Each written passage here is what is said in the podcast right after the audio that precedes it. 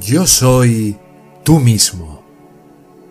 Escuela de Sabiduría de la No Dualidad. Grupos de estudio y prácticas de las enseñanzas. Info hola arroba yo soy tú mismo.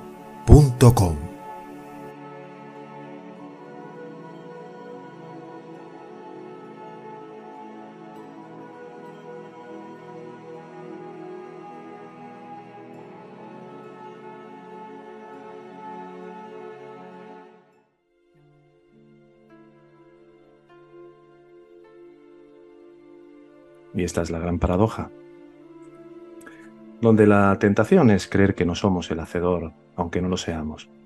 A veces hemos escuchado eso de Dios reparte las cartas, pero nosotros las jugamos. ¿Tengo alguna opción? Es una pregunta difícil. ¿Por qué aceptamos una opción y rechazamos otra? La sensación de que eras dueña de tu vida solo era una ilusión. La vida solo es algo que vemos pasar. Cada movimiento de tu cuerpo, de tu mente y de tu habla está total y absolutamente predeterminado. Pero contamos con dos respuestas, dos libertades, dos libertades que dependen enteramente de nuestra parte. Una es la libertad de girarnos hacia adentro, la de girarnos para ver quiénes somos realmente. Y esto viene a ser, tal y como he mencionado alguna vez con algún ejemplo, como salirte por la puerta antipánico de un local que está rebosado de gente y salirte fuera de todo lo que representa estar bajo la circunscripción o la jurisdicción del karma. El karma solo tiene poder y afectación sobre este cuerpo-mente, sobre este jiva. Pero al girarnos sobre nuestra verdadera naturaleza, automáticamente salimos fuera de ahí. Esa es la primera rendija de libertad.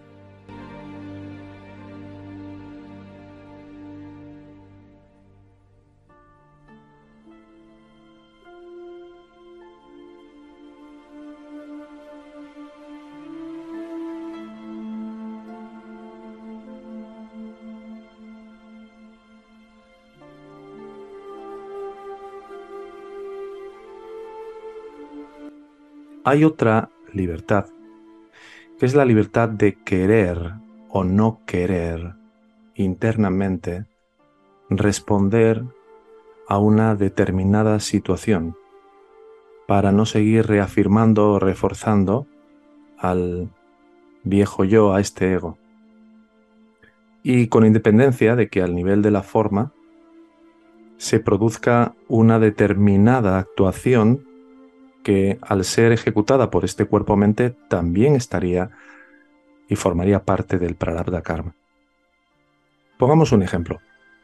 Imagínate que está determinado que tú tengas que ponerle una denuncia a una persona que constantemente y haciendo oídos sordos de tus reclamaciones sigue haciendo un ruido estruendoso a partir de las 12 de la noche donde tú vives y está determinado que pongas esa denuncia. Está escrito en tu guion, en tu prarabdha karma. Pero pudiera ser que la respuesta que tú dieras a la situación de los ruidos que esta persona lleva a cabo, con música a todo volumen, etcétera, etcétera, inicialmente fuera a ser una respuesta de rabia, de resentimiento, de odio, pero decidieras no hacer no dar esa respuesta a nivel interno. Estuvieras dispuesto a rendir todos los juicios de rechazo contra ti mismo que viertes a través de él, creyendo que no te haces a ti lo que le haces al otro. Y que con independencia de eso termines poniendo esa denuncia, pero que el valor, el propósito y el significado que le des a este hecho ya no obedezca a contribuir a esa reafirmación y fomento de la idea de que eres humillado o de que eres engañado o de cualquier otra herida que esté comprometida con todo esto. Entonces es importante que veamos y que reconozcamos si esta práctica tiene esa finalidad, el ayudarnos a ver de que realmente todo eso que creemos que decidimos ya está decidido. En el sentido de que todo lo que tiene que terminar por ocurrir ya está determinado a ser de una determinada forma.